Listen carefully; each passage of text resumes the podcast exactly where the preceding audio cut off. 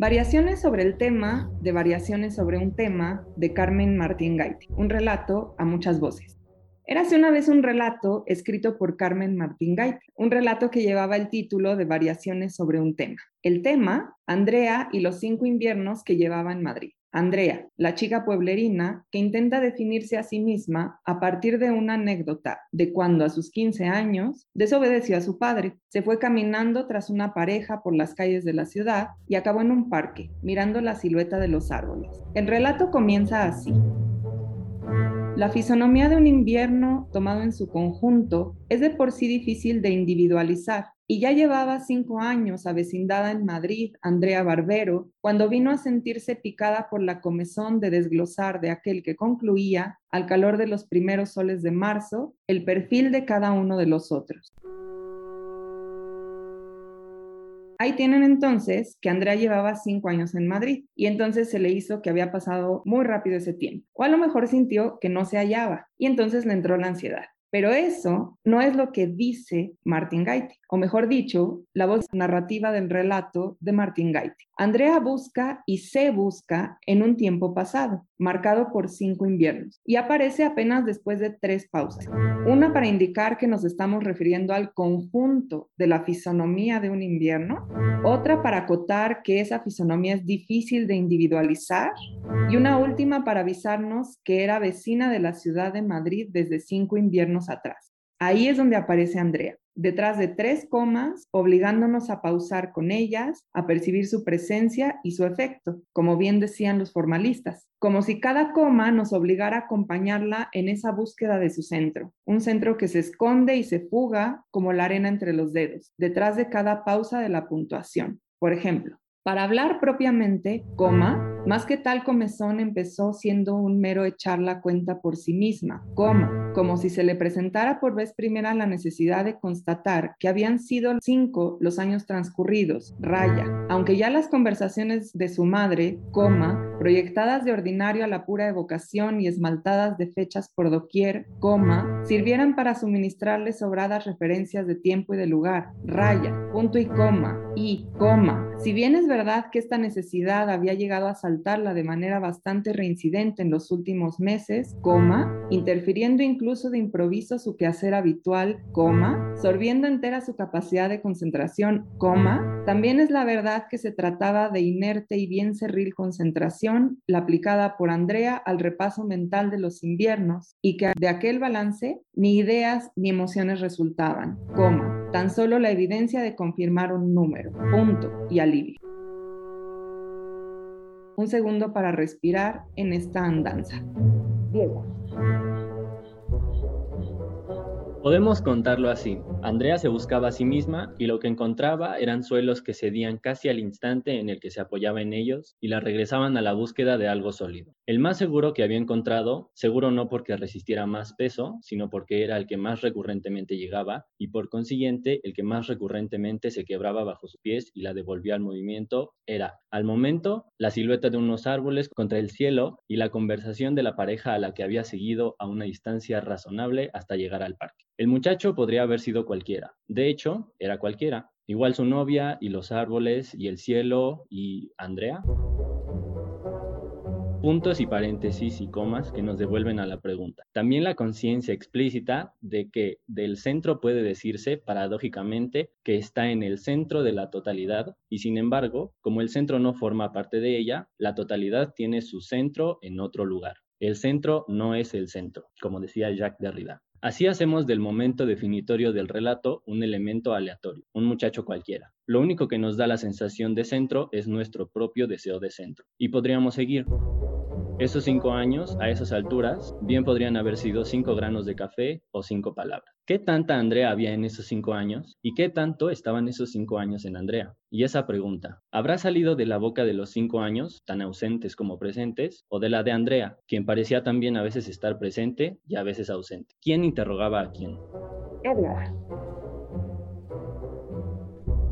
Pero eso no hace honor a la obra de Carmen Martín Gaite, autora fundamental de la segunda mitad del siglo XX, como la caracteriza Hugo del Castillo, emparentada regularmente con la generación de la posguerra civil española o del medio siglo. No hace nada por indicar, como dice José Teruel, que ligó siempre la representación de la intimidad a la localización de lugares más que la determinación de fechas. No la coloca en la tradición de la subjetividad y la escritura del yo, lo mismo en su ficción que en sus ensayos. ¿Y cómo vamos a interpretar su mensaje? A salvar la distancia, como decía Gadamer, entre la obra y nuestra escucha.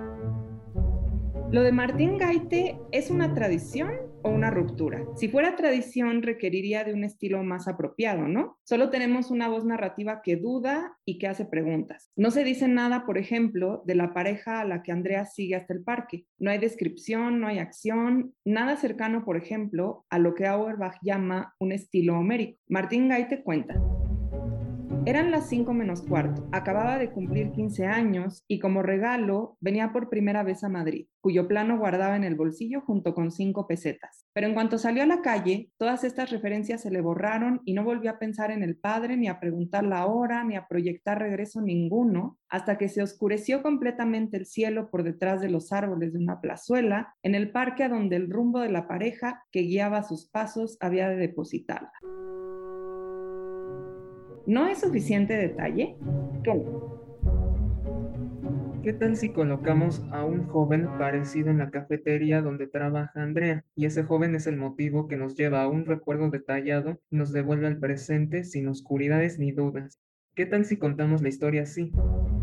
El muchacho de la mesa 3 vivió un descafeinado, cabello negro, corto, estilizado hacia la izquierda, puso la memoria de Andrea en rumbo hacia muchos inviernos atrás. El peinado le resultó idéntico a aquel del novio de esa otra chica, al que vio cuando Andrea y su padre estaban en Madrid de visita y se habían hospedado en la casa de los tíos. Conexiones claras, información completa. Después de una jornada de esfuerzo intenso por la mañana, llegaron ambos a descansar a una cafetería. El señor Barbero, aliviado en su reposo, recordó otro pendiente que no podía postergarse. Espérame aquí, Andrea, no tardaré mucho, y mientras puedes reponer tus energías, hija. Diálogos fluidos. A Andrea no causó mayor preocupación esto, y se dio la oportunidad de apreciar la cafetería. Esta no le generó mayor impresión, salvo que era acogedora y sencillamente agradable, pero entonces los notó, ambos de unos 20 años, cansados pero aliviados de poder recrear y descansar la mente. Él lucía más casual, pues había deshecho su corbata que ahora colgaba sin apretar su cuello, y había postrado su chamarra sobre la silla, apretando sobre el respaldo con su espalda. Descripción abundante. Pasados unos diez minutos, pagaron la cuenta y decidieron que sería divertido ir a pasear. Andrea se fascinó con ellos en los pocos minutos que los observó y se dispuso a seguirlos, ansiando saber a dónde irían y qué harían. Se dispuso a esto animada cuando recordó a su padre, y ansiosamente volteó al camarero más cercano, totalmente concentrado en su empleo. Dígale a mi padre que salía a pasear. No pasa nada, yo sé regresar a la casa. Él quería ayudar, pero no sabía si podría.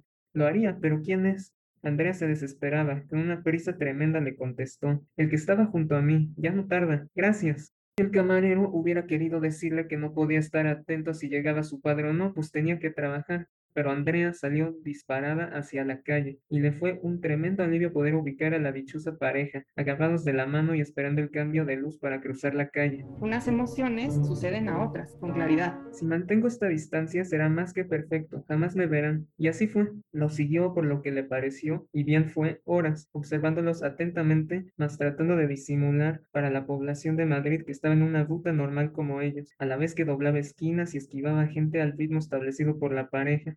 Fue consciente de que había transcurrido un tiempo razonable, sin tener ni una aproximación en su mente de cuánto, gracias a la penumbra. Sin saberlo, el joven había venido a ser su guía el día en que conoció Madrid y le guardaría gratitud por esto. Conservó la imagen idealizada de aquel joven estudiante con su uniforme deshecho, su porte alegre entre el cansancio, su cabello corto y negro con el fleco estilizado hacia la izquierda, como del cliente que había pedido su descafeinado volvemos al momento en el que empezamos. Todo parece ocurrir en un primer plano.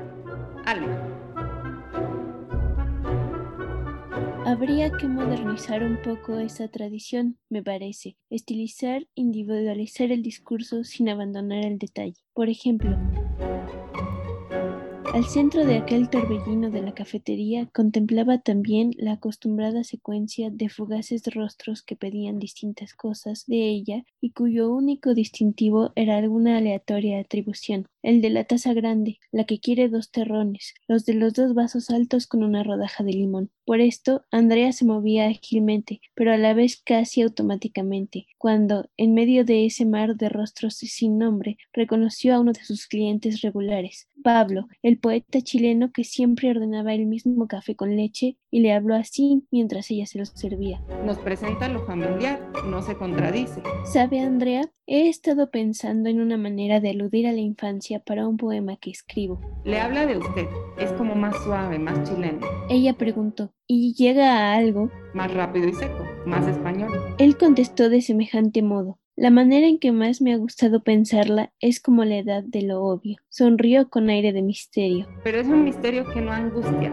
sino que deleita. Andrea paró de limpiar la barra un momento y dijo pensativa, ¿por qué de lo obvio? Pablo respondió muy seguro de sí mismo. Verá, creo que esta etapa de la vida humana es la única en la que todo está claramente delante de nuestros ojos. Es el tiempo en el que cualquier fórmula resulta valedera, incluso las que ahora nos podrían parecer impracticables. Es la magia de poder reducir a exterior todo lo cuanto se preferiría tener lejos, mientras que había, por otra parte, volver propio lo que se prefería anexionar. Cuando crecemos, ya nada está puesto lo suficientemente lejos como para poder saber lo ajeno. No podemos escapar. Esa es la voz narrativa de Martín Gaite, y la voz narrativa entonces es una voz individualizada, la voz de Pablo, el poeta. Deja de ser una voz de duda abstracta y empieza a ser una voz característica. Andrea se quedó brevemente paralizada ante el sonido de esta última palabra. Solo asintió levemente con la cabeza y desvió la mirada a otra parte en cuanto pudo. Más tarde, ya en casa, buscó la palabra en el diccionario.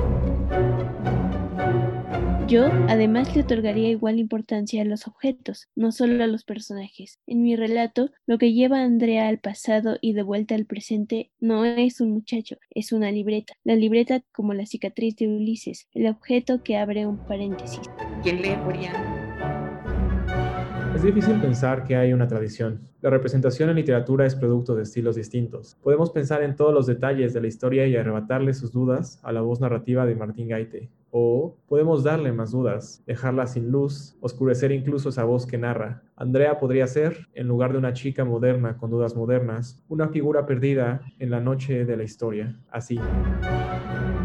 Aconteció que Andrea, niña, se encontró en aquel lugar con su padre, y su padre le dijo, permanece aquí, que pronto regresaré. Después de un tiempo, Andrea dejó aquel lugar. Muy ambiguo, sin ninguna descripción. Cuando se reencontró con su padre, este le dijo, ¿en dónde has estado durante este tiempo? Y Andrea contestó, no lo sé. Entonces Andrea se encontró en casa de su madre y le dijo, han pasado varios inviernos desde que llegué aquí, a lo que la madre respondió, cierto, tantas veces ha ido y venido tu primo desde aquel entonces. Andrea piensa, ¿Cuándo? No sabe cuándo fue a parar allí. ¿Es como un destino? Su madre pregunta, ¿y cuándo será eso, hija? A lo que Andrea, adulta, responde, no lo sé. Y qué angustia es no saber. Aunque la Andrea de Martín Gaites sí sabe, sabe la voz narrativa y dice,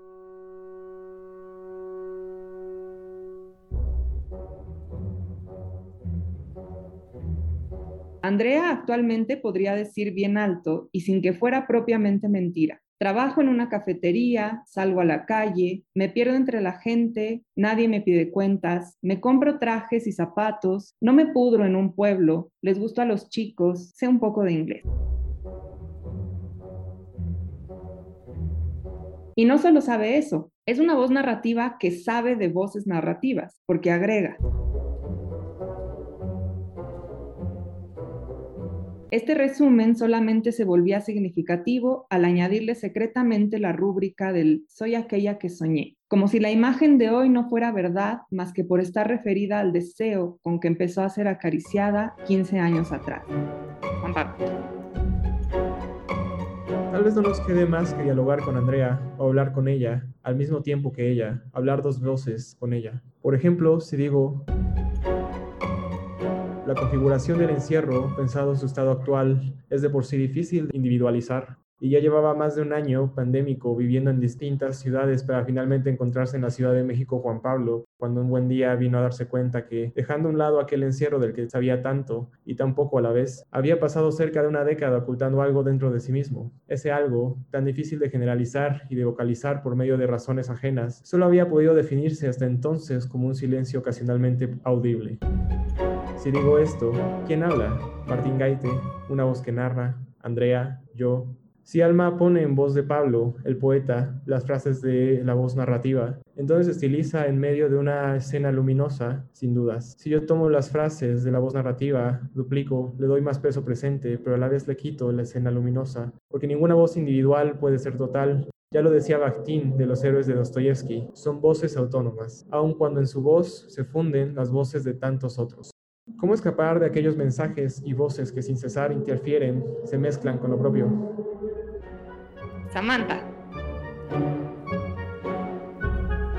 Es una cuestión de lengua, de pronombres y ostensión. La Andrea de Martín Gaite podía decir bien alto, en efecto, y sin que fuera propiamente mentira, trabajo en una cafetería, salgo a la calle, me pierdo entre la gente y nadie me pide cuentas, me compro trajes y zapatos, no me pudro en un pueblo, les gusto a los chicos, sé un poco de inglés. Y la voz narrativa podría continuar, este resumen solamente se volvía significativo al añadirle secretamente la rúbrica del soy aquella que soñé, como si la imagen de hoy no fuera verdad más que por estar referida al deseo con que empezó a ser acariciada 15 años atrás. Pero Andrea se refería a ser, simplemente ser, Andrea comprende por qué estas palabras las pronuncia desde su ronco pecho. Se han vuelto suyas cuando las pronuncia. Porque el yo no es más que un lugar de enunciación, o eso decía Emil Van Benist. Yo escribiría Viendo a su alrededor, Andrea sintió aquella diferencia entre abrazar las palabras y hacerlas propias, el acto mismo de enunciación, las situaciones donde se realiza y los instrumentos que la consuman, pensó Andrea. Esa es la diferencia entre este y cualquier otro invierno que ella podría pronunciar. Soy aquella que soñé porque he aprendido el lenguaje de las relaciones, la apropiación de las revoluciones, las palabras de la transformación, de la variación, de los inviernos. Soy aquella que soñé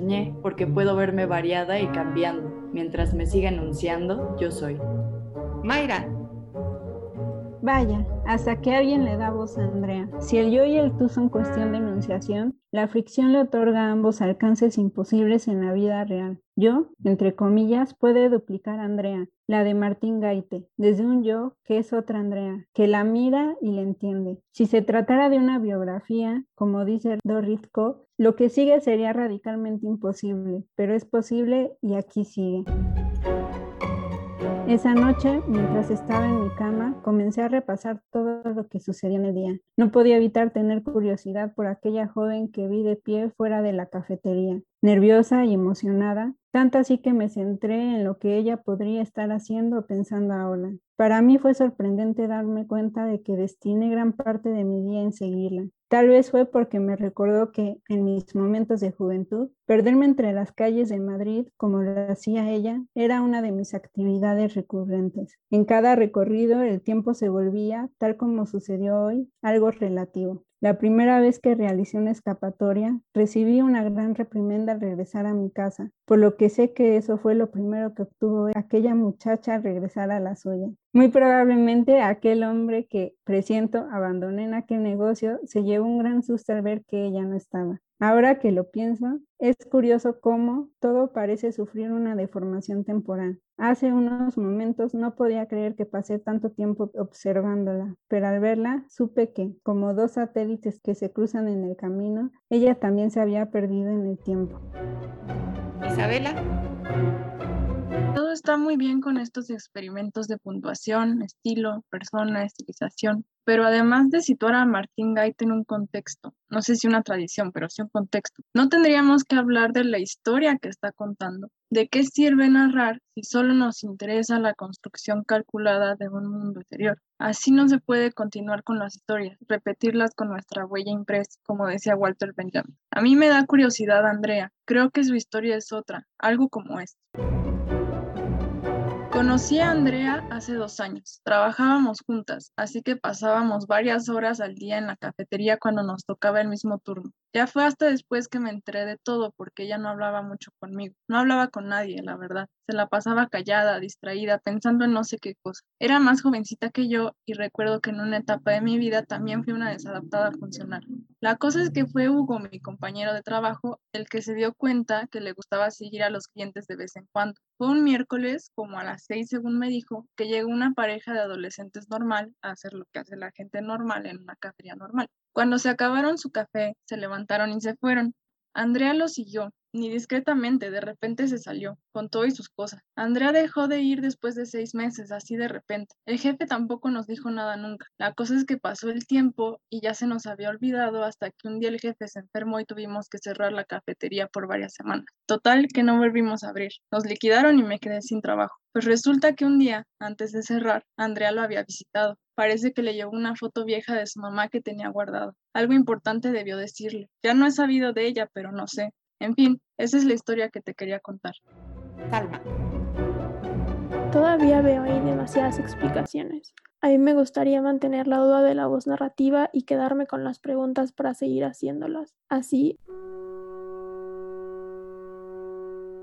en este día que el calor ya hacía notar el fin del invierno, Andrea podía decir, Trabajo en una cafetería, salgo a la calle, me pierdo entre la gente, nadie me pide cuentas, me compro trajes y zapatos, no me pudro en un pueblo, les gusta a los chicos, sé un poco de inglés. ¿Qué había pasado en el tiempo que se contenía en esos cinco inviernos para que Andrea pudiera nombrarse de esa forma? Por otro lado, no había una razón por la cual buscaba entre inviernos. Podría tal vez buscar entre primaveras. ¿Qué nos hace pensar que somos alguien un invierno y la misma a la primavera siguiente? ¿Cuántas primaveras han pasado desde que nos vemos aquí en una pantalla? ¿Y quiénes somos tras esas primaveras? Silvia. No sé, la voz narrativa de Martín Gaite es casi filosófica. Hace preguntas sobre el tiempo, sobre la identidad. Las ideas vienen y van, tienen un origen, recorren una distancia, se adaptan y resisten, se transforman, como dice Edward Said. En todo caso, yo diría que la historia de Andrea es la historia de una frase. Yo soy yo. ¿Es una frase académica o subversiva? ¿Salvaguarda una tradición o la contamina? Yo imagino a Andrea sonriendo al darse cuenta de que no podía dar por sentado aquella que nunca pudo expresar, sino con vaguedades cuya única certidumbre era el de estar construidas a partir de comparaciones apenas encadenadas por una larga sucesión de negativas. Ya no soy pueblerina y todo lo que ello significa. Yo escribiría, Andrea se detuvo a pensar si aquellas negativas eran consecuencia de una serie de acertos largamente heredados, o si, de lo contrario, ella era el resultado de una percepción transitoria de los efectos de un antes y un después. Había algo de verdad en ambos casos. Había permanecido cinco años en Madrid buscando alternativas que siempre conseguía transformar en parcialidades a la voz de un ya no soy. Ya no soy pueblerina y todo lo que ello significa. Como una identidad hecha de dialécticas. ¿Qué había del otro lado? Yo soy yo. Soy aquella niña que creció en el pueblo de ese y que en su adolescencia marchó a Madrid. Soy aquella que miró la ciudad como un horizonte infinito, aquella que guarda el recuerdo del crujir del cobertizo de leño, aquella que fuma un cigarrillo a la hora del almuerzo del turno de la tarde, aquella que gustaba de cestear a la orilla del río, aquella que masca el inglés, aquella que pensó hallar en Madrid lo que no hallaba en ese, aquella que no ha encontrado en Madrid lo que estima en ese, aquella que resiste a las ideas aunque parezcan las más obvias, para hacerse responsable de sí misma, como uno se hace responsable de sus ideas, incluso las que giran en torno a un relato. Y Regina, al fin y al cabo, hacerse responsable es también responder por y a una tradición. Martín Gaite gustaba mucho de la figura de la mujer mirando por la ventana, porque en ella veía el germen de la rebeldía, de la contestación a un canon en el que las mujeres no tenían una voz propia. Andrea ha cumplido un sueño, y el sueño no es el de un héroe, es el de Andrea. Regina sueña a una Andrea que han soñado tantas y que cuenta las cosas de otra manera. Le da voz, le da tiempo. Escucha los comentarios de las vecinas del pueblo que platican. Pronto encontrará un novio que le ponga los pies sobre la tierra. Tal vez si colaborara más con las labores domésticas, no andaría en las nubes. La ciudad es peligrosa, uno no sabe qué se puede encontrar en esos lugares. Mejor que se quede aquí. Y en primera persona, yo la dejo decir. Pero los años pasaron y yo seguía pensando en esa tarde llena de posibilidades. A pesar de que mis padres lo intentaron, nunca lograron sacarme de la cabeza a Madrid. A los 25 años formulé un plan. Tomaría el tren a Madrid, trabajaría en un café para ahorrar dinero, salir con chicos, comprarme ropa y zapatos, perderme entre las multitudes. Ya no estaría atrapada en este pueblo donde nada pasa, donde me sé de memoria las historias de sus habitantes. Viviría una vida donde no tuviera que rendirle cuentas a nadie. Han pasado cinco años desde que tomé esa decisión. Mi aventura comenzó desde esa primera visita a Madrid. Diez años después tomé el valor para dejarlo conocido atrás. Cinco inviernos después de mi llegada, aquí estoy. Andrea, 30 años, trabajando en un café, ganando dinero para darme lujos. Sé un poco de inglés. Soy aquella que soñé. TikTok, TikTok. Andrea, tu turno ya terminó. ¿Qué estás pensando? ¿Dónde está tu cabeza en estos días? En el río que pasa cerca de mi pueblo, en la familia que dejé atrás, en los años desde que llegué a Madrid, en este invierno, en el paso del tiempo, en darme cuenta que me convertí en aquella que soñé. ¿Qué tanta Andrea había en esos cinco años? Soy aquella que soñé. Soy aquella que soñé. Soy aquella que soñé.